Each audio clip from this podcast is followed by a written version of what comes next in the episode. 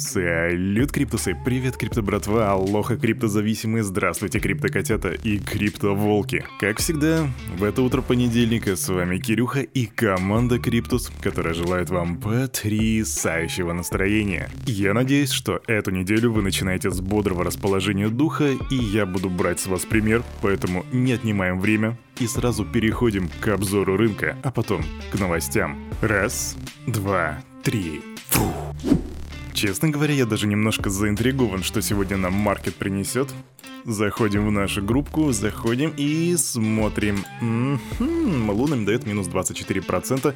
Это, кстати, по сравнению с воскресеньем, то есть за понедельник мы видели бешеный рост. И я даже одному своих чувачков порекомендовал вложиться в Луну. Ну так, чисто по фану, там 20-30 баксов.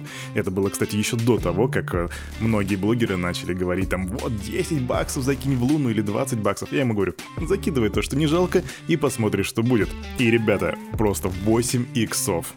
И как ни крути, легкие деньги все-таки иногда появляются.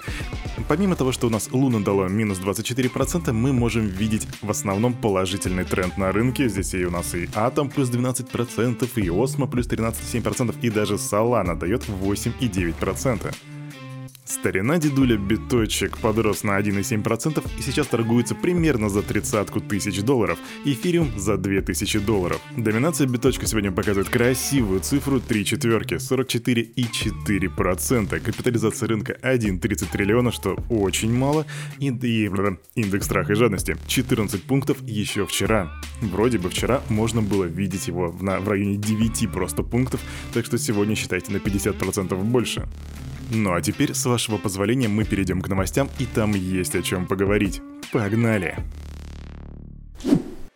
Ммм, с чего бы начать, с чего бы начать? Тут у нас и Терра будет сегодня, и разговоры про всякие... О, знаю, мы начнем с Илона Маска. Тут ранее издание Reuters со ссылкой на Твиттер сообщило, что фейковые и спам-аккаунты составляли не менее 5% от ее монетизируемых ежедневно активных пользователей. И на фоне этой новости Илон Маск приостановил процесс покупки Твиттер. Да-да, он решил подумать. Сделка с Твиттер временно приостановлена в ожидании результатов, подтверждающих данных, согласно которым спам и фейковые аккаунты действительно составляют менее 5% пользователей. Так говорит Илон Маск, и причем, по его словам, он по-прежнему настроен на приобретение Twitter. И если ты вдруг не понял, что происходит, то примерно ситуация обстоит так. В Твиттере, как и в любой соцсети, находятся какие-то фейковые спам-аккаунты. Так вот, по некоторым данным, их в Твиттере более 5%. И, видимо, судя по всему, для Илона Маска это имеет ключевое значение, поэтому сейчас мы ждем подтверждения от Твиттера, от каких-то, может быть, ресерчеров о том, насколько это в действительности так. И если этих аккаунтов будет более 5%, вполне возможно, что сделка может сорваться, либо пойти как-то по незапланированным рельсам. Мы будем следить. Квик новость и немножко статистики. Общий объем незаконных криптовалютных транзакций за последние годы существенно снизился, однако киберпреступность в сегменте DeFi возросла. Об этом свидетельствуют данные аналитической компании Chain Analysis. Среди главных причин сложившейся ситуации в Chain Analysis называют нацеленность хакеров на кражу активов через DeFi проекты, а также использование их для отмывания средств. По состоянию на 1 мая на DeFi проекты приходилось 97% от общей суммы в 1,68 миллиардов криптовалютах, похищенных в 2022 году. Средств, так посчитали эксперты. И действительно, мы недели не проходит, чтобы я для вас, крипто-братва, не освещал какую-нибудь очередную кражу через DeFi протокол или типа того. Так что в этих данных сомневаться не приходится. Постоянные слушатели нашего Daily Digest помнят, что где-то 27 апреля я освещал новость о том, что Центральная Африканская Республика приняла биткоин как... Она легализовала криптовалюты, скажем проще. Но тем не менее сейчас приходит интересная новость, и она чем-то напоминает нашу ситуацию с Минфином и, Централь... и Центральным банком. Потому что банковская комиссия Центральной Африки, которая регулирует банковский сектор шести стран, включая Центральную Африканскую Республику, в пятницу разослала напоминание о своем запрете на криптовалюты.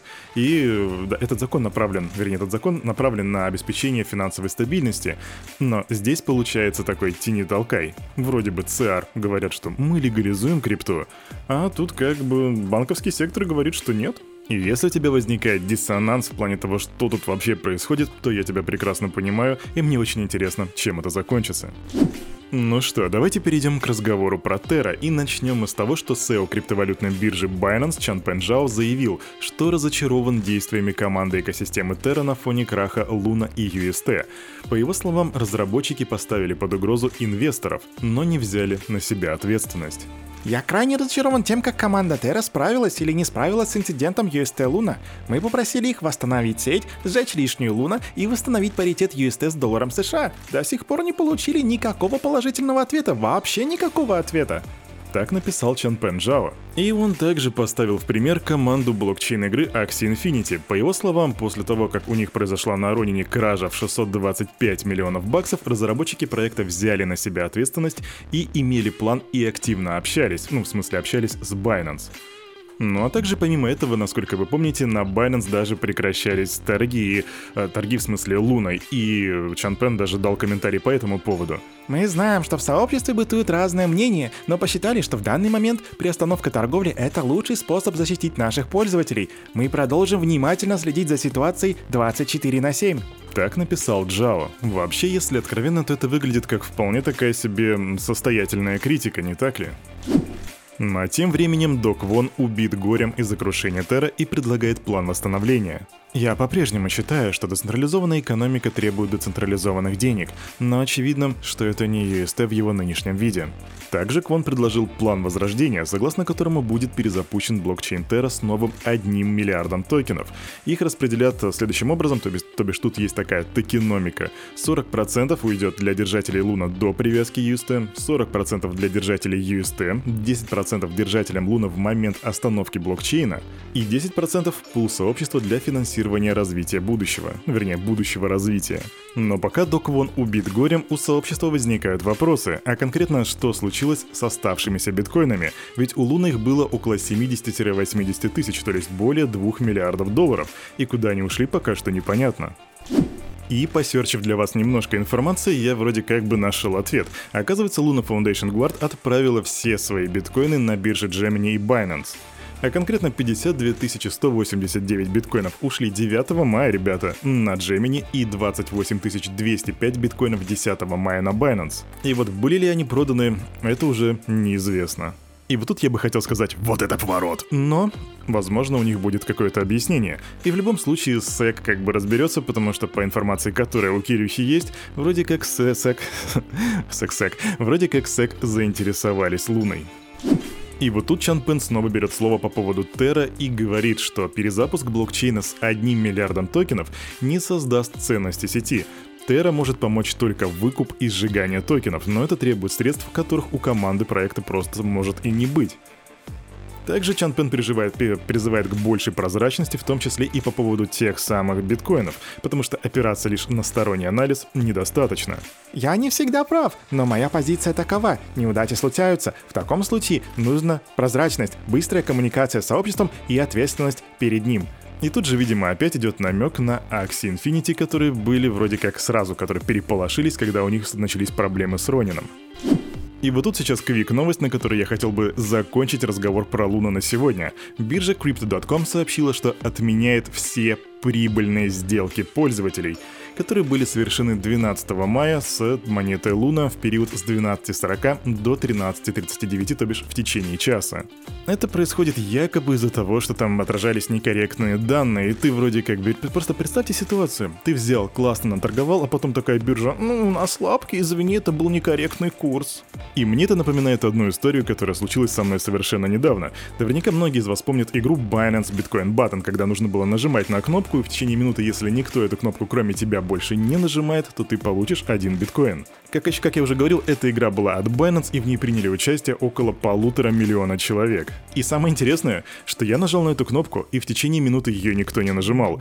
Когда оставалось 5 секунд до конца, я уже подумал, что, ребятки, у меня теперь будет биточек. И вот когда таймер дошел до конца, и остановился, я вдруг понял, что здесь что-то не так. И в действительности Binance просто залагал, то бишь я вроде как морально я выиграл биткоин, а физически я его не получил. Так что те ребята, которые делали удачные сделки на Crypto.com 12 мая, я вас прекрасно понимаю. Это печально. А на этом, на это утро у этого парня за вот этим микрофоном все. С вами, как всегда, был Кирюха, и команда Криптус желает вам потрясающего настроения на весь оставшийся день. И помните, все, что здесь было сказано, это не финансовый совет и не финансовая рекомендация. Сделайте собственный research, развивайте финансовую грамотность и прокачивайте критическую мыш... критическую, критическое мышление. До свидания, увидимся завтра.